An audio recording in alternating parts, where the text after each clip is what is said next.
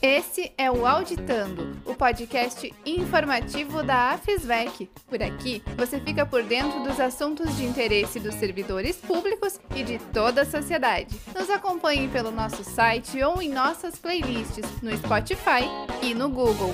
O Auditando é uma produção da equipe de jornalismo da Associação dos Auditores Fiscais da Receita Estadual do Rio Grande do Sul.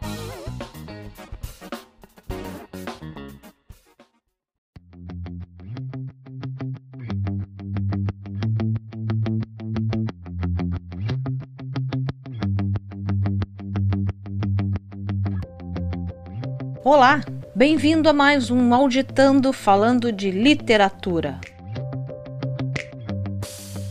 Hoje, a nossa entrevista é com a auditora fiscal aposentada e associada da FISVEC Berenice Longo, que em 2019 lançou o seu primeiro livro.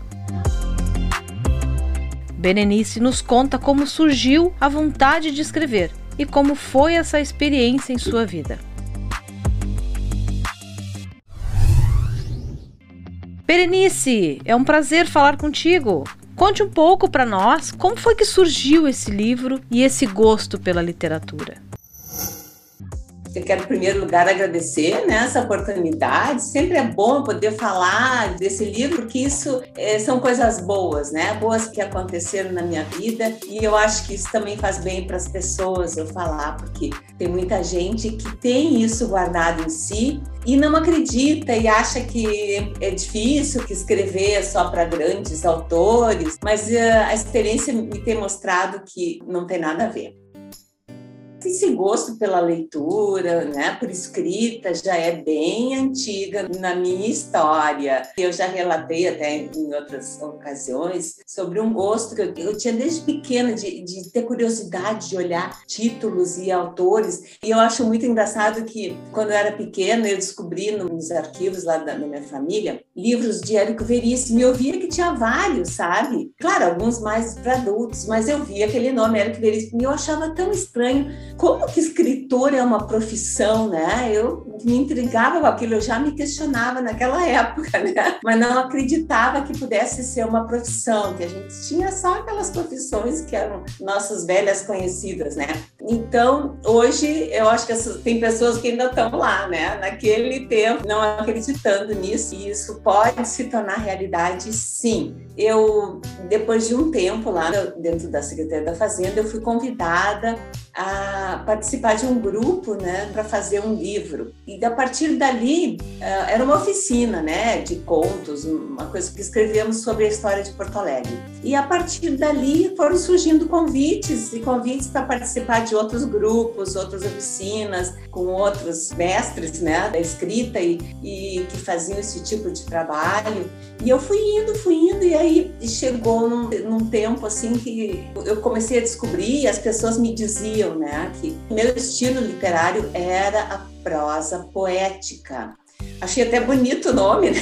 Nunca tinha me ligado muito nisso. Mas na verdade é que eu gosto da poesia. Então, em função disso, eu recebi um convite para ingressar numa oficina de livros individuais. Até então, eu tinha feito trabalho com outros colegas, escritores, enfim. E aí foi assim, mas uh, nasceu esse livro. Só que esse livro também não nasceu naquele ano, né? Ele, ele é fruto de toda uma, uma existência, não tenha dúvida, né? Tem coisas ali que, que remontam de, de tempos meus, assim, é, é, muita coisa minha, muita coisa experimentada, muita coisa vivida, que resultou naquele livro, né? Então, até de escritos antigos que eu tinha, eu relia e dali saía uma poesia que foi para o livro. Então, eh, foi construída dessa maneira. E, e também outras experiências mais recentes, né? Tem experiências minhas com oficinas de cinema, de psicanálise, que nós analisávamos um determinado filme, o que que o diretor queria com aquela cena, com aquele personagem, por que que aquele personagem agia daquela maneira. E dali resultou também algumas poesias inspiradas nesses estudos. Eu fiz algumas poesias que estão no livro também. Então, é, uma, é um mix, né? Um mix de, de coisas boas. Tem coisas tristes ali também, né? Mas a, a tristeza também pode ser colorida, né? Pode virar poesia. Berenice, esse foi o teu primeiro livro? Livro individual, sim. Eu fiz uma, uma, ocasião um livro em homenagem à minha mãe, né? Que nós juntamos um monte de material. E aí eu junto com uma outra uma amiga, que ela era uma produtora cultural também, ela me ajudou, a gente elaborou com fotos, com textos, né? Sobre a vida dela. É claro que não foi o meu nome, né? O livro foi uma homenagem da família, mas eu ajudei essa produtora a organizar. Berenice, com a pandemia, como é que foi esse período para ti de isolamento? Conseguiste neste tempo ter mais criatividade? Conseguiste escrever melhor? Conte um pouco para nós. Sim, tu sabes que quando começou, em março também, eu, eu me escrevia meio contra a vontade, sabe? Porque eu já vinha de um livro solo, então eu não estava vendo muito propósito de eu voltar a fazer trabalho em grupo. E o professor Alcine insistiu que eu entrasse ali nesse grupo como convidada, até para incentivar aqueles colegas que estavam iniciando um trabalho na poesia. Então eu aceitei, concordei com ele, e o grupo já vinha desde fevereiro, mas eu esse período foi difícil, eu, eu, ingressei no grupo em março. E em março começamos com aulas presenciais, eles já vinham se encontrando ali no centro, a gente tem um ponto, né, no prédio ali que o grupo se encontra. E aí começou a pandemia e parou tudo. E agora? Né? Eu recém tinha começado a entrar. E aí veio a possibilidade de nós nos reunirmos de forma online. Foi um trabalho incrível. Até isso também eu tenho muita vontade de dizer para as pessoas, porque te confesso que eu no início me sentia meio enfadonho aquilo, tá com aquelas pessoas que estavam começando, sabe? E aí eles me pediam para declamar. E eu já tinha uma vivência assim, né? Eu ficava até meio constrangida, assim, porque eles tinham uma dificuldade. Tu não tem noção o que aconteceu no fim do ano. Nós lançamos um livro na Feira do Livro de Porto Alegre. Foi uma cerimônia online. E eu, assim, ó, Cada vez eu ficava mais encantada com o progresso que eles fizeram. Eu dizia, eu não acredito, eu dizia para eles, eu não acredito que eu que estou desde o início dessa oficina, que vi como é que vocês começaram a chegar aqui e ver, se me dissessem eu não acreditaria. Foi um ano muito, apesar de tudo, né, muito progresso nessa área. E te digo assim, ó, também para mim, eu fazia esse trabalho, mas assim, eu tive oportunidade de mais de parar, mais de ler, ver muitos filmes, rever filmes, né? E reler livros. Eu reli um livro, Madame Bovary, que acho que todo mundo conhece, né? Eu reli e vi de novo um filme que eu acho lindo, que é a Garota Dinamarquesa. Eu acho uma poesia aquele filme. Então, eu também me inspirei nesses dois episódios e fiz uma poesia que eu achei linda, que está no livro. Então, não tem, sabe? É um momento difícil. Eu também estava isolada eu estava muito triste porque, né, eu digo, era eu, a minha poltrona, a minha janela e uma árvore linda que eu tenho aqui, né, que me fazia companhia e conversava comigo, mas também rendeu poesia. Qual é o significado, então, da literatura na tua vida? Bom, tem gente que brinca dizendo que a literatura, né? Eu acho que a literatura é uma forma de tu te uh, sintonizar contigo mesmo. E já ouvi uma vez também uma pessoa que eu admiro muito, que é o professor Donaldo Schiller. Eu assisti uma palestra com ele e ele debatendo sobre o que que poderia resolver assim essa a questão da violência juvenil, né, que se vão para a vida das drogas ou, ou, violência, enfim. E ele fez todo o apanhado e no fim ele concluiu nesse sentido. O que que esses jovens precisam é de criatividade. Então, para mim a literatura é isso, é essa oportunidade de criar, porque sem tu te sentir criativa, eu, pelo menos, né, a minha vida já teria um outro, outro degrauzinho abaixo, não tenho a menor dúvida. E agora, chegando ao fim dessa entrevista, conte para nós se tu tens algum projeto em andamento e quais são os teus planos para o futuro. Um livro pensado ainda não, mas eu penso para 2022, sim, eu acho que eu já estou pensando, eu selecionando poesias ou, ou, até fazendo. Sabe que eu gosto muito assim, ó, quando eu vejo um filme ou quando eu leio um livro, seja sobre o assunto que for, pode ser até assunto técnico. E eu disse, pô, mas essa expressão aqui dá uma poesia. Eu anoto, entendeu? Então, e dali, de repente, eu sento e começo a escrever em cima daquilo ali, me, me, me traz uma ideia.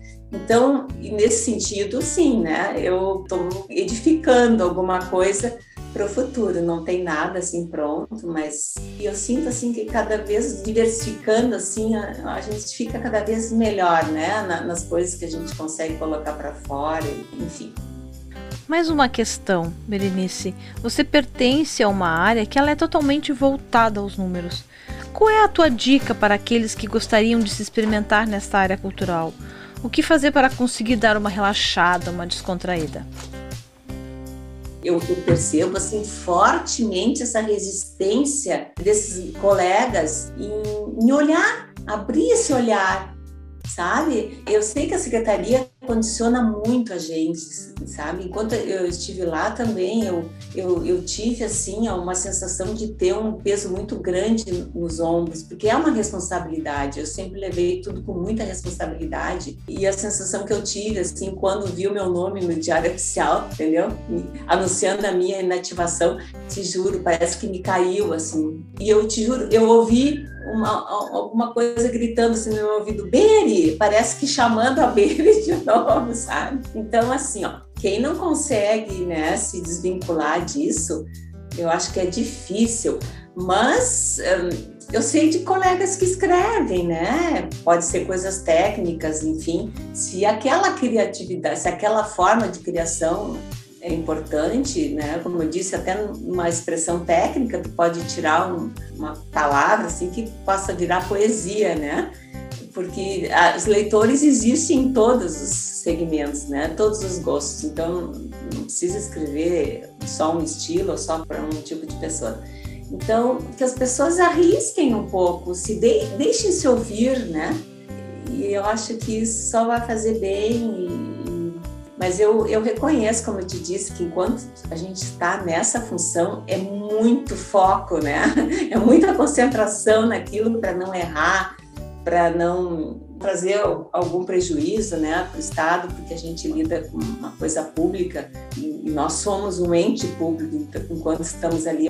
Uma das primeiras coisas que eu ouvi quando eu ingressei na Fazenda, eu vinha de uma atividade autônoma, né, era profissional liberal, eu advogava. E quando eu entrei ali, uma das primeiras coisas que eu ouvi, sem pessoa saber quem, de onde eu vim, quem eu era, ele, um chefe me disse assim: agora não és mais tu. Eu disse: como assim? É, agora tu és um ente público. Então, Gil, isso parece bobagem, mas é muito forte, muito forte. Tu está cuidando da coisa pública. Então, tu tem um dever de, de resposta não só para ti, mas também para o público. E é uma coisa importantíssima, né? Eu agradeço sempre essa experiência que eu pude ter na Secretaria da Fazenda. Acho que a Fazenda te abre um mundo, sabe? Te dá possibilidades mil. E depois que tu sai dali, tu pode fazer qualquer coisa, até poesia. Mas eu diria para meus colegas assim, né? Vão arriscando, né? Escrever alguma coisa, ou ter um caderninho lá na, na cabeceira da cama, ou ficar observando coisas, anotar se vê alguma coisa na paisagem que chama atenção, ou alguma palavra que alguém diz. É só começar assim, a abrir o olhar para essas coisas simples da vida.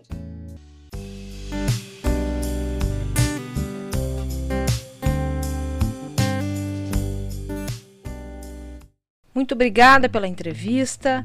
Nós vamos ficando por aqui e esse foi o Auditando, falando um pouco de literatura, de arte, de cultura. Fique conosco nas nossas playlists e no site da FISVEC. Até logo!